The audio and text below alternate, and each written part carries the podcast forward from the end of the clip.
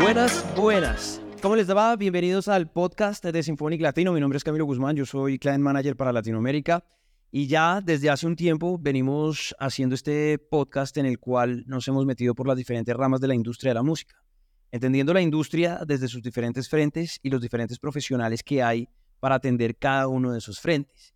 Hemos estado desde la gestión hasta la creatividad, hemos pasado por diferentes lugares un poco más oscuros y chéveres de entender, como por ejemplo las partes legales, hemos hablado con abogados, pero hoy nos vamos a centrar en la promoción. Y de golpe esto le sirve mucho al artista independiente que está muy conectado con la autogestión, por ejemplo. O si ya tiene la ayuda de un sello independiente o de un major o de golpe de una editora, pues seguramente también le van a ayudar en la gestión de la promoción de su producto, de su proyecto, de sus canciones, cómo se debe alistar en el momento de tener un contenido para mostrarle a una audiencia, cómo organizar audiencias, en fin.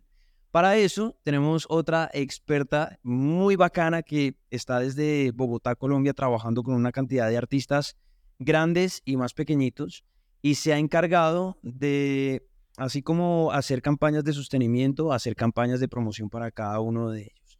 Cata Duarte, bienvenida al podcast de Symphonic Latino. ¿Cómo estás? Hola, acá mi querido. Un gusto estar aquí contigo en este espacio y poder compartir un ratico de todo este, este trayectoria y conocimiento que seguramente te va a servir a, toda la gente que te esté viendo. Total, hace unos días, y chévere contarle esto a la gente que nos está oyendo, nos encontramos en la puerta de un bar eh, durante el marco del BOM, que es uno de esos lugares chéveres de apoyo a los músicos auspiciados por la Cámara de Comercio de Bogotá, donde dijimos, oiga, hagamos algo, inventémonos alguna cosa chévere. Y bueno, pues el primer paso de eso es estar acá sentados y poder hablar los dos un poco de música.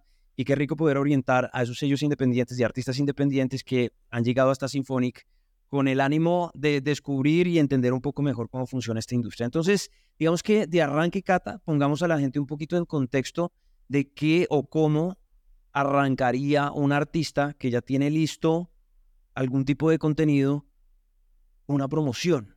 No hablemos específicamente de promoción digital, sino ya tengo mi canción o ya estoy trabajando en mi EP o en mi LP. ¿Qué es lo primero que tengo que hacer para arrancar todo este camello de la promoción? Bueno, yo creo que es súper importante entender que la promoción tiene muchos caminos eh, me pasa mucho que llegan clientes como las que tengo mi sencillo y quiero hacer prensa.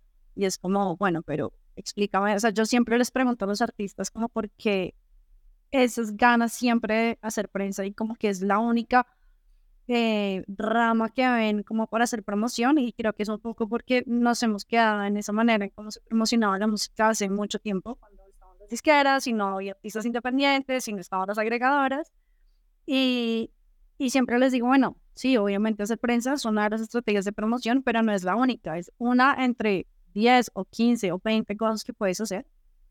Y es justamente cuando le digo a los artistas, creen un plan de marketing y entonces también entran en eso, bueno, ¿qué es un plan de marketing? O sea, no entiendo.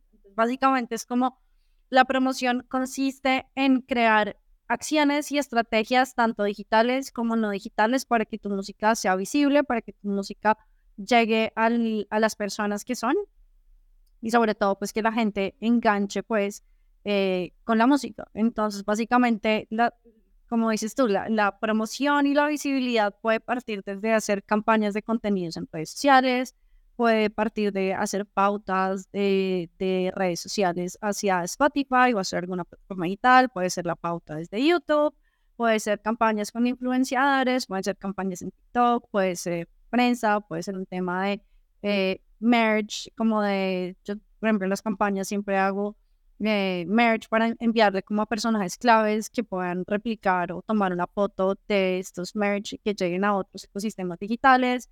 Eh, digamos que son miles de cosas que, que uno se puede inventar para que realmente no sea como el post de faltan tres días, se vienen cositas, ya está disponible mi canción en Spotify, ve y la escuchas, porque pues eso es como lo básico, es como pues obviamente si sacas música pues tienes que anunciarlo en redes, pero esto tiene que llegar a muchas más personas y sobre todo si los artistas aún son muy pequeños y sus son muy chiquitas, pues es pensar en acciones donde otras personas puedan darle visibilidad a sus proyectos.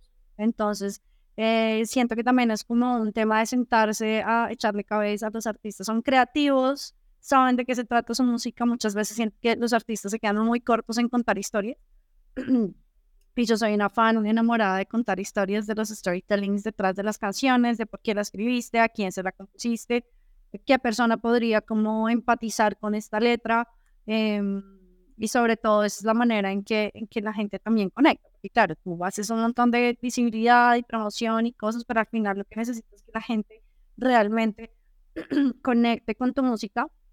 Y ahí es donde muchas veces esas, esa estrategia, digamos, de promoción se queda corta porque se quedan en unos contenidos supremamente promocionales, como estos assets de la portada y el, el tráiler y el teaser y el detrás de cámaras. Pero bueno, ¿y qué historia me vas a contar detrás de todo esto para que para que yo, para que la gente realmente diga, quiero volver a escucharla, quiero meterla en una playlist, la quiero dedicar o la quiero poner en una fiesta que tengo el fin de semana, o sea, dependiendo también como de, del género y del concepto de cada canción.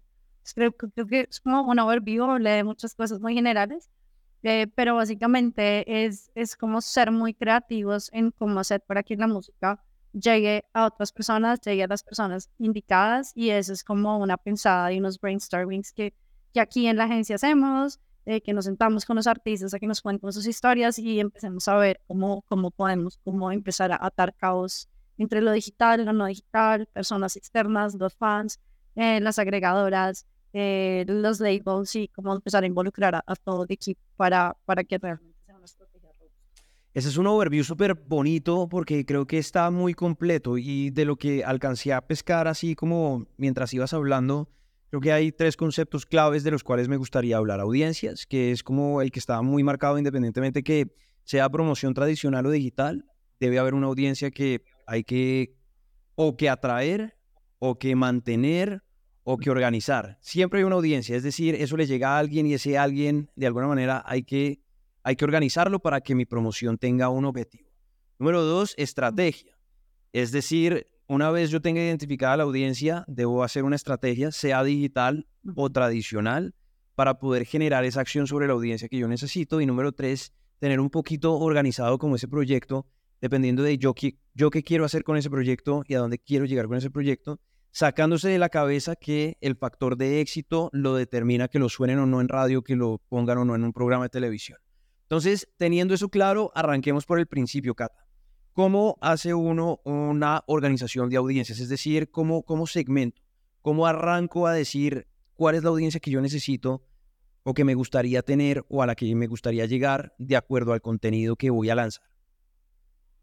Claro, yo creo que es muy importante uno como artista tener referencias, tanto pequeñas como medianas como grandes, y esas referencias son las que te van a dar cuál es el público objetivo. Entonces, ponle... Eh, no sé, un artista que hace como música alternativa, entonces supongo que esos grandes, bueno, vamos a dar vamos a decir, listo, se, se asemeja a su música o quiere tener como este mismo eh, viaje que ha hecho, no sé, Margarita Siempre Viva, o eh, bueno, todas estas bandas, digamos, como de alternativa en Bogotá. Entonces uno ya, el artista ya sabe cuál es su camino, pero muchas veces el artista falla en saber a dónde quiere llegar. Es como, ¿Quieres tocar en Stereo Picnic? Eso es una cosa. ¿Quieres tocar en Rock al Parque? Eso, tal. ¿Quieres tocar en, no sé, en tal festival? ¿O te, quieres salir de gira porque lo que haces es World Music y tú, eh, los artistas referentes tuyos están de gira en Estados en, en Europa en los veranos? Entonces, como entender qué es lo que quieres hacer con tu proyecto y sobre ese, sobre eh, como esa familiaridad que te resuene en otros artistas, arrancar ese camino porque es muy fácil decir, no, es que yo quiero sonar en toda Latinoamérica y quiero que mi audiencia sean niños y jóvenes y adultos y viejitos, como no, no o sea, sería perfecto. Pero pues hay que empezar de lo chiquito para empezar hacia lo grande. Creo que lo más importante es como encontrar esas referencias de, de dónde son esos pequeños lugares en donde quisiera empezar a moverme, luego para echarnos para arriba y más para arriba y más para arriba. Yo siempre doy una, una anécdota eh, con Cuarteto de Nos, que son una de las bandas que trabajo, y es hace siete años teníamos shows en el centro, en unos venues chiquitos de 500 personas. Y el año pasado hicimos un Movistar Arena, este año cerramos el Festival Cordillera, pero porque se ha hecho un trabajo durante mucho tiempo y, y también los artistas sufren de, de la ansiedad, ¿no? que quieren todo ya, vamos a relajarnos y es una carrera más de resistencia que de velocidad, hay que hacer el paso a paso, no se lo salten. Eh, pero también me pasa mucho que los artistas se quedan como en la música, ¿sabes? Como, es que mi música es muy chévere y es que mi música es muy chévere y es muy linda y, y yo les digo como es como cuando no la mamá le dice que uno es el hijo más lindo. Es como, pues, es como, creo que es súper subjetivo todo porque pues es tu bebé, es tu música, lo hiciste, te costó dinero, te costó tiempo, te costó lágrimas, de lo que sea. Entonces, listo, ya dejemos como a un lado esto y vamos a ver cómo vamos a encontrar esas audiencias, cómo vamos a ir a colaborar con estos otros artistas. O como, por ejemplo, yo también les digo en temas de promoción mucho que, que está muy bien hacer toda la promo digital, las pautas, los contenidos, o las redes al final son un lugar muy importante como para dar a conocer música, pero el santo va a hacer milagro, el milagro, que salgan a conocer a otros artistas, salgan a hacer relaciones públicas con otros artistas, salgan a eventos de música, vayan a mercados musicales, vayan a conciertos, allá es donde, donde pasa todo, donde se encuentran todos con todos y al final estos artistas que ya están, digamos, en un, en un lugar mediano, pues ya también pasaron por, por, por este lugar donde todavía nadie los conocía y todo era con las uñas y seguramente también les van a poder dar como muchos tips. Eh, yo soy muy fan de que mis artistas, digamos, ellos son como, no, Cata, tú ve por nosotros tú ve al mercado y les digo, oigan, yo les puedo ayudar a presentarles un montón de gente pero al final el feeling con otros artistas y el feeling con otros agentes de la industria, pues lo van a dar ustedes. O sea, no me puede caer a mí toda la responsabilidad de este lado en temas de relaciones públicas. Entonces, si van a un concierto, eh, no sé, en Latino Power o en todos estos, digamos, lugares más alternativos, pues ahí es donde van a encontrar esa audiencia, porque es la gente que va a ir a ver estos eventos. Entonces ahí aprovechen para saber quién es esta gente, si les van a regalar unos stickers con un código QR para que escuchen su música, o sea, un tema como de, de lobby, le llamo yo, por eso digo que no toda la promoción puede ser siempre digital, sino pues vayan y pongan la carita, hagan, hagan como esa presencia en estos lugares importantes, que algo revienta. Y también un tema de colaboraciones que también es muy enfático, es que las colaboraciones no necesariamente tienen que ser musicales, eh, sino muchas veces pueden ser colaboraciones de contenido. Eh, doy ejemplos de eh, a ver, es que yo siempre hago campañas como expectativa donde, donde sumamos gente, ¿sabes? Entonces, por ejemplo... Una agencia. Eh, sí, exacto, como, no sé, por ejemplo, eh, con Diana Burco en el BOM, justamente estábamos haciendo como toda la campaña expectativa del lanzamiento de su álbum, estábamos entregando unas manillas, hicimos unos contenidos donde le preguntamos a muchas personas que asisten al BOM que si creían en el karma, porque se llama karma, que si alguna vez como que habían sufrido de karma, que creían en el karma bueno, como, como contextualizando a la gente, eso se grabó, luego se editó, luego se suben redes, se taguean a todas estas personas, estas personas replican en sus, otras, en sus redes personales, y entonces el mensaje ya se amplifica un montón. Pues también en esas campañas de contenido, sea expectativa o sostenimiento, hagan contenidos con otros artistas, con otras personas, que luego cuando los taguen, esas personas puedan como replicar y que la información llegue a otras personas diferentes. Porque si se quedan haciendo contenidos solo en sus redes y no salen y no conocen y no preguntan y no interactúan, pues se va a quedar, o sea, va a ser como más difícil, siento. Mira que ahí hay varias cosas. La primera es la segmentación de audiencia, hacerla de manera personal. Tú le dices lobby, pero lo, finalmente lo que está haciendo el artista es un estudio de mercado cara a cara y es conocer directamente a la audiencia que quiere escuchar su música o que estaría dispuesto a escuchar su música y de alguna manera estar expuesto también a la crítica y a la, crítica positiva o constructiva de lo que están viendo. Entonces como que tienen todo el ecosistema puesto ahí para empezar a entender lenguaje, audiencia, edades, etc., etc., que los lleva a entender a quién le van a vender su producto. Segundo, pues digamos que al hacer, digamos que networking y estar muy conectados con, con la industria, pues empiezan a pasar una cantidad de cosas que es sumar audiencias, es decir, la suya, de golpe que no me conoce, se puede mezclar con la mía, son afines y empieza el mundo como a crecer y a tener, a tener eh, más gancho con la gente que está como conectada con esa onda. Cosa que, listo, ya definimos esa vuelta y ya la gente tiene un poco claro cómo es que funciona y el artista dice, listo, ya tengo eso definido, hace el muñeco, el famoso muñeco de se viste así, habla así, tiene estas características, esto no me gusta, esto sí me gusta, y ahora sí arranca la promoción, Cata. Es decir, ya sé a quién le voy a llegar, ya tengo listo. Hablemos un caso concreto porque a mí me gusta trabajar más con artistas que tienen proyectos a mediano o largo plazo que sencillos. Yo soy mucho más de, del, proceso largo, sobre todo que cuando el artista hace pitch o, el, o, la, o la, distribuidora hace un pitch, el editor está mucho más pendiente de, como tú decías, los procesos de largo alcance que los de pequeños tiros al aire. Entonces, supongamos que el artista ya tiene definida su audiencia, ya tiene un EP en el que está trabajando y ahora empieza realmente la promoción. ¿Por dónde arranco? Es decir, ¿qué hago? ¿Hago merch o hablo con un editor o mm, hablo con un PR que me conecte con, con las emisoras o, ¿qué, qué, empiezo a hacer? Es decir, ¿cómo, ¿cómo arranca esa estrategia? Yo creo que ahí es como agarrar varios puntos, por eso yo lo digo como estrategias 360 porque no te puedes enfocar solo en una, sino es como, ah, más que como digo yo, esto es como, puede que a la primera no te paren bolas y a la segunda tal vez tampoco, pero ya a la tercera es como, ah, esta gente está haciendo la, la tarea Entonces, en un plan de marketing o en un plan de promoción, cuando, cuando yo me siento con mis artistas a estructurarlos, es como listo. Tenemos la parte digital, tenemos la parte no digital. Y en la parte digital que tenemos planes de contenido donde justamente buscamos involucrar a otros artistas, buscamos involucrar a otras personas, eh, generar contenido, sobre todo que cuente historias. Volvemos al tema de no todas las publicaciones tienen que ser promocionales, que son importantes, pero ajá, utilicen eh, los Reels, utilicen TikTok, utilicen eh, Stories para, con todas las herramientas de interacción para preguntar, hagan lives, todas estas herramientas que realmente interactúen. Entonces, esos planes de contenido son súper importantes.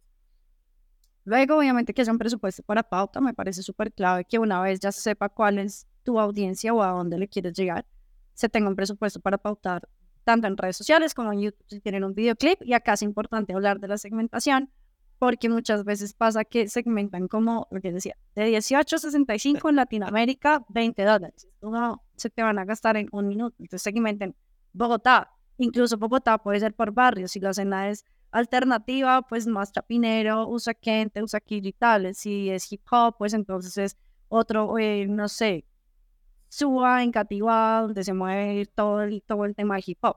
Si es salsa vallenato, pues sabemos que tal vez en Bogotá no sea el lugar, entonces pues segmenten en, en, otras ciudades. Como entender un poco esto eh, con el tema de las pautas. Y em, otra cosa que también hago un montón con en los planes de contenidos en temas digitales eh, es el tema del merch anclado a los fans y a la gente que te va a poder dar visibilidad. Entonces, eh, por ejemplo, para los pitch que se hacen para Spotify, es como, bueno, vamos a hacer una acción para que el próximo show, la gente que tenga guardada la canción en Spotify o la persona que haya hecho pre-save o alguna acción anclada en una plataforma, eh, pueda, entrar con, pueda entrar gratis o tenga una cerveza gratis o algo que realmente la gente le enganche eh, dentro del show, o le vamos a regalar unas camisetas, o a participar en un giveaway de lo que sea. Ahí es donde entran las, las cosas no digitales dentro de una acción digital para empezar a cautivar esas audiencias. Diga, ah, yo quiero ir a este concierto, me van a dar entradas gratis, pues voy a hacer un pre-save y voy a dejar una respuesta en la cajita de preguntas y ya está. O sea, es algo como súper sencillo. Entonces también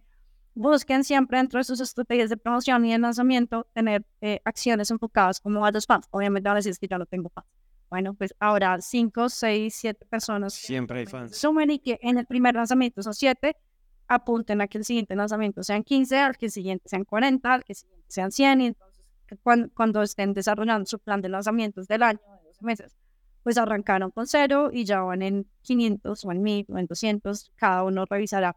Pero siempre como que tengan esos objetivos en que van a ir creciendo sus audiencias, van a ir creciendo eh, la cantidad de o de gente que sigue que van a aumentar en monthly listeners, que van a aumentar en seguidores y que obviamente no se queden solo en la parte musical, sino pues que todo esto realmente tenga una, como un sentido de crecer las audiencias. Eso por el lado digital.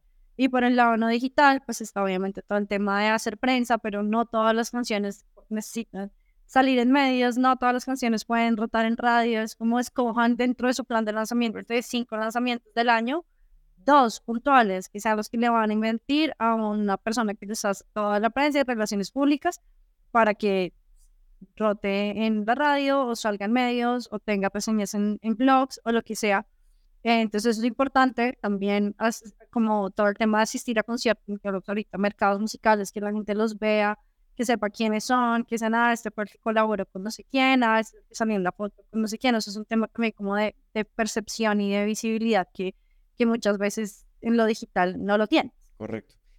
Y obviamente pues en la parte, eh, digamos como de, de, del no digital, es tocar en vivo. O sea, creo que es súper importante salir a tocar, que la gente los vea, que así la primera, el primer show tengan 10 boletas vendidas, volvemos a, es un proceso y al siguiente van a vender más y al siguiente van a vender más y luego ya van a traer festivales más chiquitos y luego más grandes y luego ya pueden empezar a llenar sus propios venues y luego ya van a salir de giros, o todo es como un proceso, pero siento que también el, tocar en vivo es una parte fundamental de la promoción de la música y yo por lo general en los planes de marketing que hago con mis artistas eh, tenemos showcase o shows de lanzamiento de, cada canción en, en, diferentes lugares, pues al final es lo que va a sumar también un montón.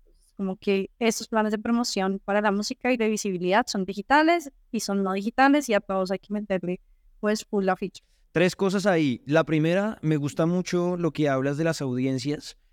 Hay, hay tres cosas ahí que me llaman mucho la atención. La primera, lo que dijiste de las audiencias, que muchas veces el artista se frustra por la cantidad de audiencia que tiene o de fanáticos que tiene. Entonces, no todos los artistas se pueden medir con la misma vara.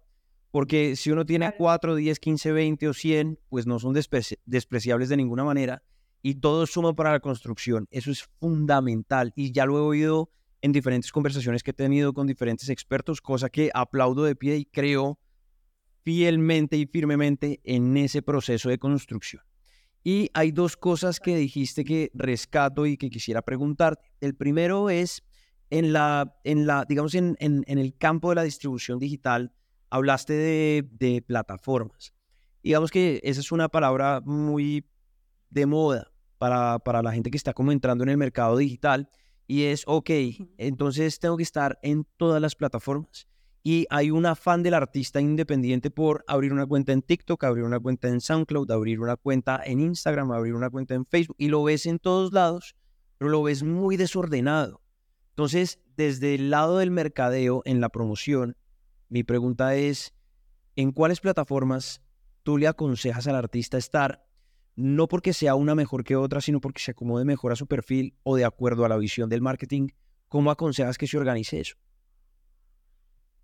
Yo creo que en temas de plataformas de streaming sí es importante estar en todas porque digamos que puede que en Colombia no la gente no consuma Apple Music, no consuma Tidal o Deezer cada vez es más chiquito, pero tendrás una tía o una prima que vive en Estados Unidos y que seguramente escuchará la música por ahí y que igual puede que se paguen un poquito más que te pagarán otras. Entonces yo soy fan de que en la música, la música esté en todas las plataformas, que obviamente a cuál hay que meterle más, eh, o más empuje, pues a las que más audiencia tienen en el país donde se está desarrollando el artista. Digamos que en Colombia, eh, las que más están moviendo el tema de plataformas. Spotify, Apple y Amazon. Spotify, eh, Amazon un poco, y pues YouTube. Somos un país que consume YouTube un montón. Entonces también es como no descuiden eh, el tema de YouTube. Eh, esto pasa que muchos dicen, no, que no tenemos presupuesto para hacer un videoclip. Justamente por eso ahora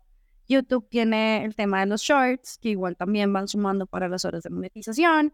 Eh, entonces, pues no necesariamente todo tiene que ser un videoclip, no todo tiene que ser un videoclip de no sé cuántos millones en producción, no sé qué, pero pues sí tengan presente que cuando hagan música tengan de alguna manera algunos contenidos para YouTube, porque pues también ahí les va a empezar a monetizar, que tengan el code audio también o el video lyric, eh, cualquier cosa que igual les vaya sumar.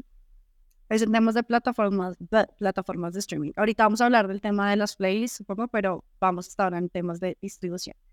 Eh, y a cada uno pues hay que hacerle unas ciertas campañas, hay que invitar a la gente que ahora escuche la música, en stories poner los links, en, el link en bio tener pues, los links para que la gente puedas coger si los escucha o en Spotify o en Amazon o en YouTube o en Tidal o en donde quieran. Es importante pues como dar esa, esas opciones de que la gente los pueda escuchar en cualquier plataforma. Y en redes sociales, digamos que cada vez hay como un millón de cosas más, ¿no? Entonces ahora salió Threads y está como, como que cada vez se va sumando, pero ahí soy muy enfática en que, por ejemplo, Instagram es como el papá de los pollitos y TikTok también, y son contenidos diferentes, o sea, no lo que subes en uno, subes en otro, o sea, uno, digamos que TikTok me gusta porque es atemporal, mientras que Instagram sí es temporal, entonces digamos que tú vas contando la historia por partes y una cosa que publicaste ayer ya se te va a ir del feed y ya no le va a salir a la gente pues en, en, eh, en sus recomendados del día, mientras que TikTok, como es atemporal, puedes subir contenido de lo que quieras en cualquier momento del año y del día e igual te va a ir sumando, em, como sumando views. Entonces también como sumarse a las tendencias que pasan en TikTok, que no solo se habla de la música y de los emocionales, sino que no sé, todos estos challenges que pasan, eh, el día de la tierra, el día de Halloween, el día de todo. O sea, TikTok tiene un montón de tendencias, solo hay que aprender a usarlo y muchos artistas para tienen mucho miedo a TikTok. Porque es como más ah, que en TikTok solo se hacen variositos tontos y bla, bla, bla. Y realmente hay mucho contenido para hacer. Eh, y sobre todo el tema de, que sea temporada me parece fantástico porque no necesariamente tienen que ir anclado como a un cronograma de contenidos que vaya contando una historia como, como si se pudiera hacer en Instagram.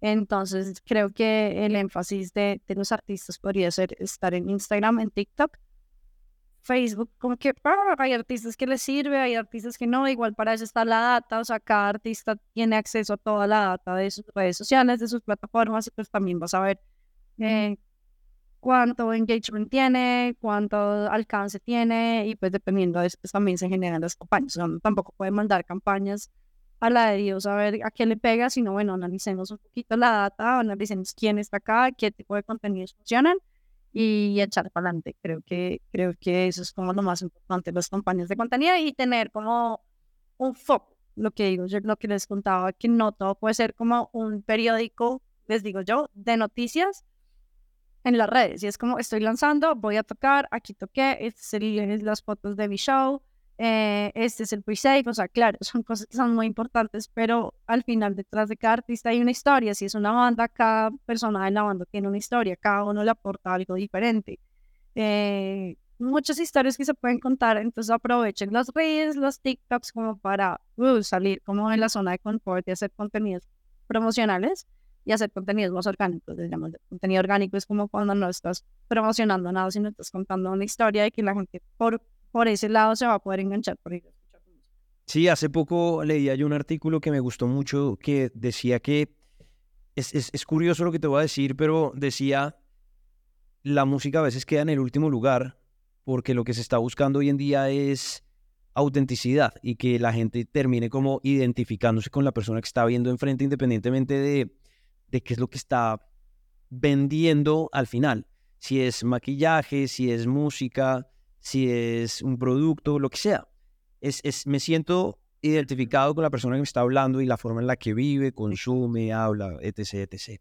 Razón por la cual creo que lo que acabas de decir es clave, de identificar cada red social en términos de redes sociales para saber qué es lo que tengo que hacer y en las plataformas musicales saber exactamente cómo funcionan, que creo que también yo estoy contigo, hay que estar en casi todas, eh, dependiendo un poco también de las audiencias que se vayan segmentando y, y, tengan la posibilidad como de, seguir abriendo el mercado. Ahora, llegamos a un, punto que creo que era el que quería tocar contigo, justamente que te llevaba por este camino y es la pauta.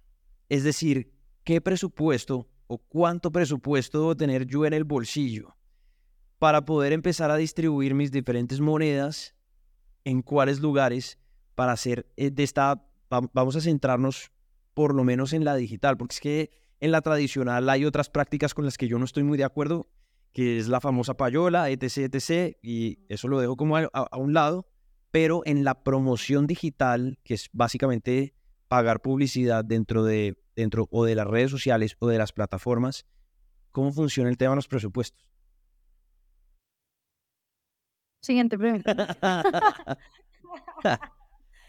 el tema de los presupuestos es complejo porque pues porque puede ser muy poquito bien segmentado o puede ser mucho mal gastado. O sea, a mí me han llegado personas como, no, es que mira la pauta que monté y era una pauta de un millón de pesos en YouTube, súper mal segmentada, que no le sirvió para nada y es como, yo hubiera utilizado esa plata de otra forma, ¿sabes? Otros que es como, Cata, tengo 150 mil pesos para hacer una pauta en redes, funciona y yo, pues la hacemos funcionar, ¿sabes? Es un poco como ser muy recursivo. Yo soy fan de, hacer, de optimizar los recursos porque entiendo que aparte de grabar, masterizar, mezclar, masterizar, eh, pues hay que tener plata para mil, mil cosas más. Yo siempre digo que el presupuesto debería ser 50, 50, 50 para la música y 50 para todo esto en el mundo ideal. Eh, pero pues digamos que es como, ¿cuánto tienes? Yo soy muy de ese estilo, es como, ¿cuánto tienes? Mucha gente es como, no, pues tenemos 300, 400, un millón, 5 millones, o sea, lo que te digo, dependiendo del presupuesto de cada uno, eh, se ve qué se puede hacer. Digamos que también, por ejemplo, un artista que está empezando y que sus primeros videoclips pues no tienen muchos views, meterle una pauta de un millón de una para que te dé un montón de views es como, pues se va a ver muy obvio que hay una plata metida y pues no, no es orgánico. Mientras que se van a hacer unas pautas más bajitas, realmente enfocados en, en, en la segmentación que es y que realmente generen más eh, interés. Lo mismo las pautas, por ejemplo, para redes. Eh, si es una banda de alternativo, lo que hablábamos, y que quiere empezar como a sonar en Bogotá y a meterse como en este nicho más bogotano, pues puede ser un presupuesto más pequeño y eh, enfocado solo en ciertas zonas de la ciudad de Bogotá. Eh, o si, por ejemplo, es algo más como de afrobeat o de salsa, yo trabajo con muchos artistas de Cali que están como por esta onda que todavía en Bogotá no pega mucho esta música. Bueno, enfoquémonos primero en Cali, donde podamos realmente romperla en, en toda la escena caleña y luego echando para Bogotá, y luego echando para Medellín, o sea, no se puede como pensar en que quiero atacarle con mis primeros singles o con mis primeros proyectos musicales a todo Colombia o a toda Latinoamérica o de una vez hay mucha gente que dice, no, quiero llegar a México, es como, bueno, pero ¿cuál es tu plan para ir a México?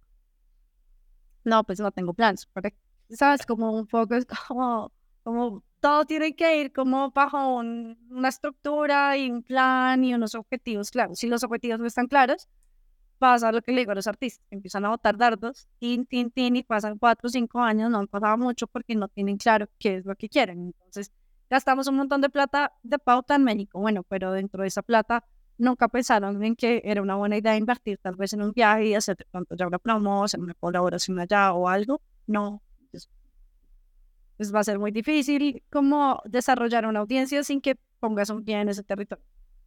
Sí, es que eso que estás diciendo es tan cierto y todo depende, y por eso creo que hemos hecho los pasos de esa manera. Es decir, ¿cuál es la audiencia a la que quiero llegar? ¿Cuál es la estrategia que quiero desarrollar? ¿Cuánto presupuesto necesito? Y creo que ahí va funcionando todo en la cadena para que usted empiece a ver resultados. Como lo decíamos hace un rato, de una persona o de mil o de cien mil o de un millón.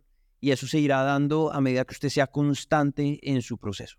Es decir, la, la constancia is king, así como el contenido lo era hace unos años, hoy en día la disciplina, porque es que hay gente que hace tres, cuatro, cinco sencillos y dice, no, eh, por acá no es la vuelta, no veo resultados y tal vez ya había arrancado su camino y ya la gente se, empezaba a enganchar y tal vez en el sexto usted podría ver cambios y cuando, cuando se cansan en la mitad del camino es donde, donde viene el gran, gran, gran fracaso sin que se den cuenta que podrían llegar a tener un impacto muy interesante dentro de las audiencias. Muy interesante. Por eso yo siempre les digo que, que es una carrera más de resistencia que de velocidad. Tengo un ejemplo, por ejemplo, de un artista que se llama Cacao Munch. Claro. Eh, son amigos míos desde la universidad y también llevamos trabajando como dos años cuando su Spotify era como cero y estaban full enfocados en la música y con el tiempo hemos eh, hecho como varios, varias cosas importantes y este año, sí, este año ya tocaron el Festival Centro, tocaron en Colombia Park, están ahorita en este festival de batalla de bandas de Sánchez, o sea, como que se ha hecho un trabajo importante en desarrollo de audiencias, obviamente esto en la mano de la agregadora, de la mano del trabajo de PR, trabajo de lobby, de, hicieron colaboraciones con artistas más grandes, eh, que se han hecho pautas digitales, o sea, como que todo esto que se ha hecho, pero eso no se hizo una vez para que esto pasara en dos años. De acuerdo. Se ha hecho en dos años para que ya en este, en este, en este año y el otro que viene, pues estén haciendo cada vez cosas más grandes. Cata, dos cosas para terminar. La primera es, listo, ya vimos el presupuesto y ese tema como espinoso, harto, complicado, pero también estoy seguro que en este momento quien nos esté viendo o el músico o el sello independiente que nos esté viendo y diga, ok, y si yo ya tengo todo esto planeado y a mí me llama la atención trabajar con una persona como Catalina en mi proyecto, Obviamente recibo tomate si esto es algo que no se puede hacer público, pero más o menos cómo funciona el tema de presupuestos para hacer campañas de promoción con agencias como la tuya, por ejemplo. eh, No, mentiras. Bueno, básicamente mi agencia trabaja como por servicios, ¿sabes? Entonces, eh, empezó siendo una agencia donde solo íbamos a hacer consultorías. Entonces, yo curaba por consultorías o por eh, asesorías y luego evolucionó a que organizábamos planes de, la, como planeaciones estratégicas donde llegaba el artista y muchos artistas, lo que te digo, no saben qué quieren hacer con su música. Entonces, venga y hacemos una planeación estratégica dos meses. Organizamos la casa, organizamos todo y echamos a andar un carrito. Entonces es otro servicio. El servicio ya es como el plan de marketing y comunicaciones cuando un artista dice, ven, yo tengo un lanzamiento de un sencillo o de un álbum, eh, ¿cómo lo vamos a desarrollar? Entonces se desarrolla un plan de marketing, unos planes de contenidos, con unas pautas incluidas, eh, con todo el tema también como de eh, campañas, digamos, con terceros y demás. Eh, otra digamos, otros servicios sobre el tema de la pauta digital, como que montamos pautas de acuerdo a la segmentación y lo que el artista necesita, y una quinta, un quinto servicio, pues el tema de eh, prensa y relaciones públicas. Dependiendo como que el artista necesite, en qué momento yo también igual intento asesorarlos, porque muchos llegan de una, hola, es mi primer sencillo y quiero ser prensa, es como amigo, no. Pues no, no funciona, no puedo ir a vender en medios de comunicación con tu primer sencillo, porque es que no, pues, sabes, todavía te falta el pico y las patas para contarle una historia a los periodistas. Eh, entonces, tal vez te sugiero que lo hagamos por este lado, te sugiero eso, también un poco como, como ubicarlos en, en lo que necesiten em, a partir de estos como servicios que te cuento y los rubros están entre 350 y 2 millones y medio defendiendo de lo que cada artista Si obviamente toman más servicios, pues se les hace Tremendo. Tremendo.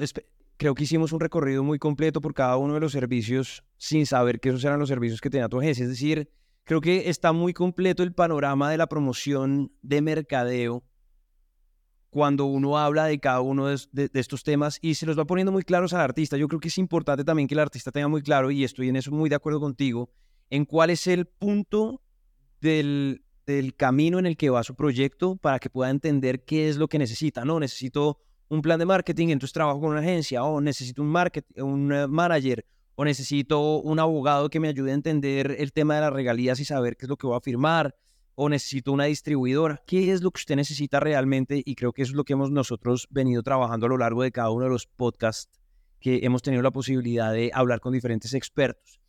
Y ya para cerrar, y esta es la pregunta clave, dentro del mundo de la promoción, sobre todo en la promoción digital, hay un tema con el que yo discuto mucho con los clientes con los que yo trabajo. Y es porque así como hace 20 años en la promoción, el concepto de éxito estaba muy ligado a la cantidad de veces que sonaba mi canción en una emisora o que tenía una aparición en un programa de televisión. Hoy en día, el artista siente que esa sensación de éxito está muy ligada al pick-up en una playlist sea una playlist editorial o sea en una playlist de un oyente común y corriente que tenga cierta influencia dentro del mundo de la música. Pero cuando eso no pasa, inmediatamente la sensación de fracaso frente a la campaña o la estrategia de promoción que se creó para el lanzamiento de ese contenido es todo. Y cuando vienen a, a uno a decirle qué es lo que está pasando, pues realmente no es que esté pasando nada malo. ¿O me equivoco, Cata? ¿Cómo funciona ese tema de las playlists? No, súper de acuerdo. Siento que, que los artistas, una de las nuevas, hace poquito lo hablaba con alguien que me dijo a veces me reventé de la risa y no lo podía dejar de pensar, y es como que los streams son la nueva adicción de los artistas. De acuerdo. ¿Sabes? Como que si no ven los streams y si no se ven en playlist y si no ven que suben, entonces esto es como una ansiedad y un drama y es terrible y es como, ok, tienes que hacer la tarea tú de descubrir tu audiencia, de mover tus propias redes, de mover tu propia gente y que entres en una playlist es un plus, pero no es la finalidad de hacer música. O sea, hacer música no puede ser eh, que la finalidad de esa canción sea entrar en novedades, por ejemplo. O sea, eso es impensable. ¿Sabes? Entonces es como, hagan la tarea y sobre todo también que depende del artista y depende del género. O sea, yo trabajo con una banda que se llama Cantares del Pacífico, actualmente está nominada a los Latin Grammy. Han girado por el mundo llevando la música del Pacífico colombiano como música tradicional, pero casi en, en Spotify no lo, oyen, no lo oyen. Pero ¿cuál es el éxito de ellos? Que han llevado la música de nuestro país a otros continentes y que obviamente facturan en dólares y pues eso está fantástico, o sea, no necesitan, no necesitan, digamos, de, de esa presión de los streams para que ellos hagan lo que tienen que hacer, eh, digamos, porque su objetivo como banda, porque ellos saben cuál es su objetivo como banda, es salir a mostrarle al mundo la música del Pacífico, que obviamente todo esto habla pues de un tema como de la raza y la juventud y todo el tema de eh, la violencia en Colombia, pues son como si nos escuchan o no nos escuchan en Spotify, nos necesitamos salir a dar un mensaje fuera de Colombia. Sí, y entonces también es depende del objetivo, pero siento que, que no puede ser, eh, sí que no puede ser la finalidad de tu música, o sea, tu música es realmente conectar con la gente. Claro, entrar en una playlist editorial te va a sumar un montón de streams y te va a sumar eh, un montón de oyentes, pero luego tu canción sale y en los siguientes monthly listeners se te volvió a bajar. Entonces es como, pues es, es como baja mental, perdón. No, y está, y está perfecto. Pero es como que te sirvió para subir 1500 monthly listeners en un mes y luego otra vez se te volvió. Correcto. Entonces, pues al final es como... Sí, es que no puedo estar más de acuerdo contigo y creo que al final, al final es un tema, es un tema de lectura de data. Porque, porque cuando tú sientes que, que hay una gran cantidad de audiencia que llega a tu contenido porque están viéndote en una playlist editorial, no es lo mismo que cuando tú estás generando un vínculo con la audiencia que consume tu contenido, que al final creo yo, y es para donde está apuntando la música hoy en día, es a la presentación en vivo, es decir, la gente que te paga un tiquete para ir a ver un concierto.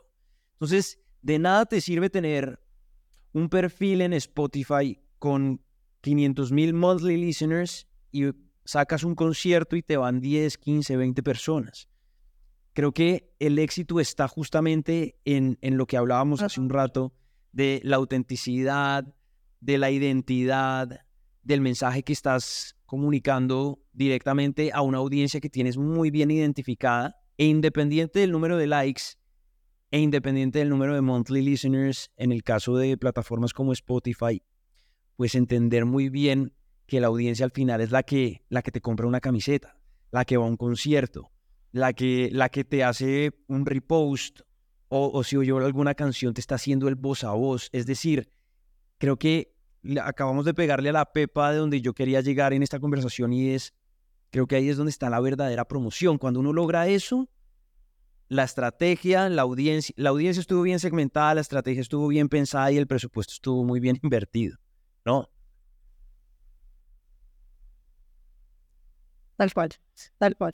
Eso es. Y, otra cosa que quiero sumar a esa parte de la audiencia, que eh, hay dos audiencias, y siempre le digo a los artistas, está su, su audiencia, su audiencia, digamos, de el, el buyer persona, como cuántos años tiene, qué le gusta, dónde vive, como quién verá, esta persona como, como sin, sin cara, pero que es la que te va a oír.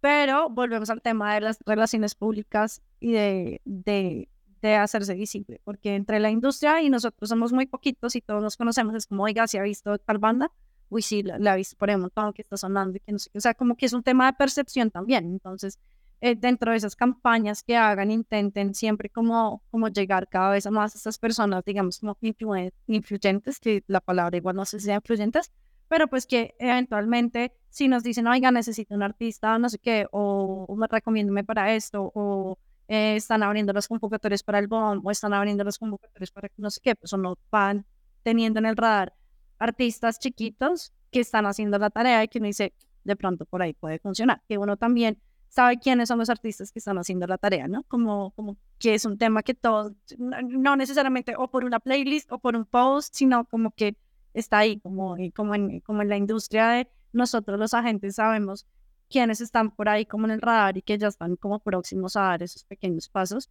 Y eso por un lado. Y otra cosa antes de terminar que también quisiera eh, poner sobre la mesa es todo el tema de, de las colaboraciones de los colectivos. Por ejemplo, estas chicas de colectivo de fuego que cada una independiente tenía su proyecto y luego se juntan y cada una hace que su proyecto explote, pues porque se juntaron, juntaron audiencias, hicieron unos conciertos, unas canciones y de pronto es como que estas chicas colectivas de fuego son imparables. Eh, eh, todo este, por ejemplo, el parchecito pastuso, donde está Lucio Pillet, Briela Ojeda y todos estos, con que ellos se juntan y hacen que sus proyectos crezcan solos. Entonces, la invitación que también le digo a mis artistas y veces es muy complejo es cuando creen sus propios parches. Vayan y métanse en otros parches, vayan y hagan nuevos amigos. No pueden ser ustedes solos, remando solos, porque les va a tomar muchísimo más tiempo. Entonces, salirse de la música, ir a conciertos, ir a postar, ir a conocer gente, ir a entregar stickers, ir a código QR, mira, yo tengo una banda, y todas estas cosas hacen que en algún momento como que se empieza, se empieza también como a percibir que, que hay una banda que, o un artista que está haciendo la tarea en serio, que se está tomando en serio su proyecto y que en cualquier momento no de pronto lo ve, pon, showcase no sé qué, pon, no sé qué, nominada no sé qué, o trino, y dice, ah, bueno, ya ya, ya entendieron y sobre todo uno desde este lado, no sé si a ti te pasa, y es que cuando uno ya ve que esos artistas como que están rompiendo ese, ese primer, primer, primer techo de cristal, porque yo creo que igual hay muchos techos de cristal, uno dice, ese artista está entendiendo cómo funciona y ahí es donde uno dice, yo quiero trabajar con ese artista, porque es muy difícil cuando uno de ese lado trabaja con artistas que no entienden y que no hablamos el mismo idioma, entonces es muy complejo porque estamos echando palabras diferentes. Ya cuando un artista entiende la dinámica, entiende cómo funciona, puede que no se la sepa a todos, pero, pero va enfocado en dice, listo, esta persona ya, ya, ya hizo un, trayecto solo, venga, yo le, eh, le exploto esta vaina y, y, echemos juntos para arriba. Sí, completamente, Cata. Yo en eso estoy muy de acuerdo contigo. Yo también soy un fanático de trabajar con proyectos más estructurados. Em, hay, hay, hay, hay, de todo, ¿no? Y, y creo yo que en, este camino de la industria de la música, con todas sus ramas, pues uno va viendo exactamente eso. La persona que quiere el éxito ya y encuentra las diferentes maneras como para poder hacer, hacer gigante su figura y hay otros que, que van haciendo el proceso y, uno va viendo la diferencia a medida que va pasando el tiempo entre unos que de golpe la, pegaron con un, con un tiro al aire y de golpe le pegaron al 100 o con otros que vienen pensando muy bien cómo hacer para pegarle al 100 con la siguiente canción que saquen y eso es espectacular porque pone a todas las fichitas de la industria a funcionar en pro del proyecto de ese artista. Pues para mí ha sido una delicia poder hablar contigo, tener este tiempo contigo, eh, de esculcar un poquito dentro del mercado, de esculcar un poquito dentro de la teoría del marketing, de esculcar un poquito dentro de cómo funciona una agencia y qué pasa cuando un artista llega y presenta sus, sus contenidos, cuáles son más atractivos para trabajar que otros, que eso también es importantísimo, que le ayuda al artista y al sello independiente a organizar un poco sus proyectos. Entonces, para mí, esta conversación estaba en mora desde hace muchísimo tiempo, Cata. Qué alegría haber tenido el ratico para sentarnos, a hablar, echar cuento un rato y, y bueno, que siga creciendo esta industria a pasos agigantados, pero ordenadamente. No, Gaby, muchas gracias a ti, a todo el equipo de Sinfónica, a Fran, a Ani, a Janet por la invitación. Fue un ratito muy chévere y bueno, ahí creo que lo repetí cuatro veces y la quinta no está mal y es, es una carrera de, de resistencia más que de velocidad, así que sigan dándole que, como digo, en un punto, no saben cuándo. Si hacen las cosas con disciplina, ordenadamente, organizadamente y estructuralmente. Pues ahí está, Catalina Duarte, profesional de la industria de la música y experta también que hoy nos acompaña en este podcast. Ustedes y yo nos volvemos a encontrar en una nueva cita que tengamos con un nuevo invitado para seguir explorando las ramas de esta industria y seguir aprendiendo para pues poder llevar nuestro proyecto a un siguiente nivel. Mi nombre es Camilo Guzmán y para mí es un placer y un honor hablarles al oído a partir de este tipo de experiencias y este tipo de formatos como lo es este podcast de Symphonic Latino. Fuerte abrazo a la distancia y nos vemos en una próxima. 加油！